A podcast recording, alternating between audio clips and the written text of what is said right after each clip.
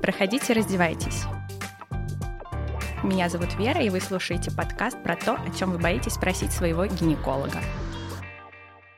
И сегодня у меня в гостях врач-дерматолог, косметолог и просто красавица Анастасия. Настя, привет! Привет, привет! Сегодня я неспроста пригласила Настю. Мы решили рассказать вам о возможностях и видах эпиляции. Настя, ну начинай, какие виды эпиляции в принципе существуют? Огромное количество, огромное количество еще с древних времен найдены записи о том, как женщины смолой удаляли волосы, ниткой удаляли волосы, какими-то пинцетами. Это еще до нашей эры. Это древний Египет, древний Рим. Вот все оттуда началось. Ты мне рассказывала, что огнем еще. Еще огнем, да, но это совсем жесть. Я не знаю, правда, неправда, но тем не менее написано. Вернемся в наше время. Итак, поехали. Бритва, депиляционный крем, дома эпилятор, пинцет, Дальше ниткой можно, воском, сахарным, более серьезные пошли вещи, лазерная эпиляция, фотоэпиляция, электроэпиляция. Бритва все ясно, понятно. Кстати, лайфхак. Если от бритвы сильное раздражение, чтобы хоть как-то его уменьшить, можно по бальзаму для волос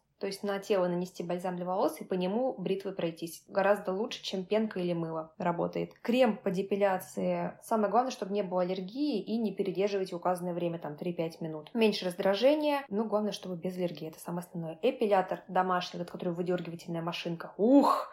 Как же мы так ей пользовались? Кошмар. Основной минус – волосы часто обламываются и нарушается их рост волос, соответственно, врастание волос, причем болезненные, с воспалениями, с такими нарывами, которые потом лечим. Плюс у тебя всегда под рукой, включай в розетку, там заряжай и вперед поехали. Пинцет Пинцет лучше оставить, конечно, для каких-то небольших зон уже, брови, например. Верхнюю губу тоже уже удаляем все стационарно. Воск, сахар, понимаешь суть, да? Наносим липкое вещество и выдергиваем. Волосы остаются в руке, кожа на месте, все гладко, хорошо. Плюс не очень дорого, Минус нужно часто делать там у кого-то раз в три недели, у кого-то раз в четыре недели, волосы продолжают расти. Ничего они не уменьшаются. Пошли более интересному. Лазерная эпиляция. Вот он, современный, настоящий классный метод. Фокусированное тепло. Лазер видит, грубо говоря, меланин. Ну, как грубо говоря. Лазер видит меланин. Меланин содержится где? Коже и в волосах. В волосах он более темный. Лазер видит волос, сжигает его, коагулируется сосуд, который питает волос. Все, проходишь буквально курс там из 8-12 процедур и на 10 лет ходишь без волос совершенно спокойно, но с профилактическими процедурами. Фотоэпиляция. Устаревший метод, потому что слишком много побочек, слишком много ожогов, волосы до конца не удаляются, именно фолликулы не удаляются, и волосы просто замедляют рост волос, и выясняется, там через год опять все заново выросло. Не подходит. Убираем, все, пока не нужно.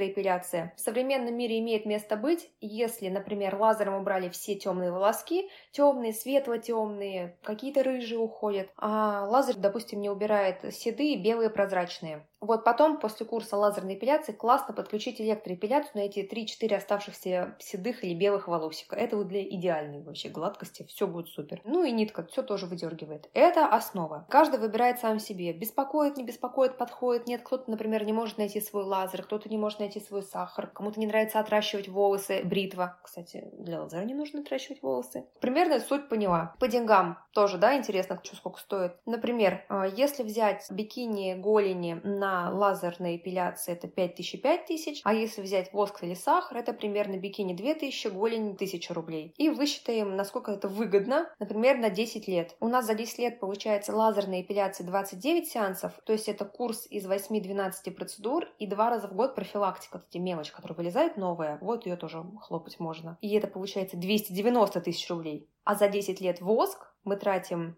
120 сеансов и 360 тысяч рублей. Это 20% разницы. Неожиданно получается, что дороже. Да, я когда считала, я, в принципе, думала, я считала с целью посмотреть, насколько я переплачиваю за лазер, но отдаю это дело за комфорт, потому что я живу без волос все время. А выяснилось, что, оказывается, это еще в долгосрочной перспективе выгодно даже по финансам. Как вклад в свое тело делаешь. Да. Из современной, современной техники больше всего мне нравится лазерная эпиляция. Тебе не нужно ничего отращивать, тебе не нужно никак готовиться, противопоказания минимальные. Кстати, сказать из противопоказаний вообще, вообще для всех видов удаления волос. Это, например, острые какие-то лихорадочные заболевания, ну, то есть там грипп, ОРВИ, человек когда болеет, ничего не нужно трогать. Иногда даже голову не нужно мыть, просто дайте восстановиться иммунитету и местному в том числе. А если обсыпало, то есть какое-то воспаление острое вместе воздействия, герпес высыпал какой-нибудь, там, ветрянка та же посыпала, тоже не стоит. Дерматит пошел острый, это псориаз, атопики, экзема. Вот сейчас экзема, весна обостряется, красота, поехали все. И на лице это может быть акне. Мы про зону бикини в основном, да. Тоже высыпает зона бикини. Бывает акне высыпает, когда там, в принципе, четвертая стадия, там, в принципе, по всему телу высыпает. Не трогаем, не выдергиваем, не лазером, ничего, чтобы не разнести эту инфекцию. Это для всего, для всего противопоказания. Сейчас популярная лазерная эпиляция и помощница ее электроэпиляция. Противопоказание беременность, лактация, потому что, во-первых, никто не проводил исследования на беременных и кормящих матерях, негуманно. Второе, потому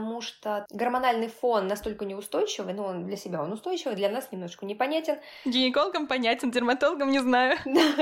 При беременности, лактации также не берем ни на лазерную эпиляцию, ни на какую физиотерапию, в принципе, не берем, потому что и так есть склонность к пигментации, гормональный фон регулирует этот вопрос, и так Повышенного пролактина, да, ты хотела да, сказать? Да, пролактином, да. Подмышки темнеют, э, грудь темнеет, белая линия живота темнеет, пах темнеет, и еще я туда с лазером полезу вообще будут пятна, либо гиперпигментация, коричневые пятна, либо гипопигментация, либо гипопигментация, когда обесцвечивается кожа, то есть ровный тон этот бледно розовый а тут провал в белый цвет. Леопард такой симпатичный получается. Вот, поэтому не берем беременных и лактирующих, не будем рисковать. Как откорпится, тогда вообще с удовольствием вот любопытный миф. Рак и лазерная эпиляция. Слишком много об этом говорят. Мнение эксперта.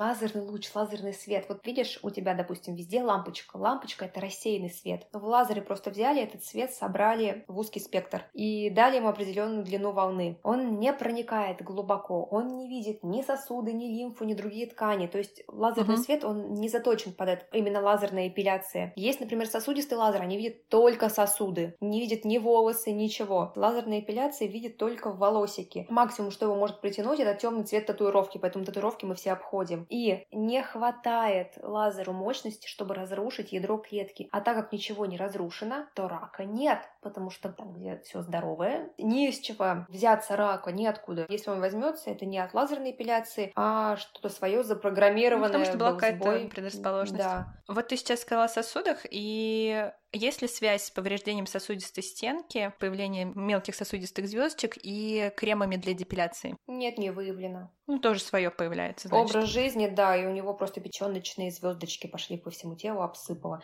Часто я вижу mm это после стресса, кстати. У некоторых бывают очень удачные новогодние праздники, очень удачные. Я иногда человека даже не узнаю. Дальше, родинки. Вот, кстати, еще миф. Родинки, лазерная эпиляция. Если лазером попасть на родинку, ну ничего с ней не случится в смысле, она не злокочествится, она вот сразу завтра вас не пойдет, я все, до свидания, я ушла в. Нет. Максимум, что пойдет, это немножко пигмент нарушится, она слегка побледнеет. Все. Но на всякий случай мы ее обходим, чтобы не стать эти микроожоги, так как темный цвет притягивает. Либо закрашиваем белым э, пигментом, либо перекрываем наклейкой, э, и все родинки обходятся, тем более, если это какое-то новообразование, возвышающееся над уровнем кожи, обязательно это дело обходим в диаметре 0,5 сантиметров. А так это не противопоказание. А, еще ограничение мы выдерживаем поддерживаем загар. То есть угу. позагорали через две недели на лазер, э, на лазер сходила, через две недели позагорала. Ну, то есть до и после выдерживаем две недели. Да, да, это чтобы, опять же, не уйти в пигментацию. Вот еще вопрос касаемо вросших волос. Ко мне периодически приходят на прием женщины, у которых такие бугорки после эпиляции. Мы с ними разбираемся с точки зрения гинекологической, с точки зрения дерматологической. Во-первых, как профилактировать вросшие волосы. Второй момент, если они все-таки случились, а что с ними делать? Если есть склонность к вросшим волосам, вы об этом уже знаете, тогда меняйте способ эпиляции. Идеально лазерная эпиляция, ничего не травмируется, волоса нет, ничего не вырастает. Он просто выпадает. Если вы пока на бритве, на эпиляторе, на воске, на сахаре, и все равно вырастает, во-первых, через 10 дней можно хорошенечко проскрабиться, и где-то за 5 дней нежным, аккуратным скрабом, может быть, энзимной пудрой какой-то, чтобы вот именно растворила аккуратно, не травмируя кожу. Потому что наша кожа, в принципе, она вообще не любит эти все гели для душа, жесткие мочалки. Ну, кожа вульвы вообще, она еще более чувствительная, да. конечно.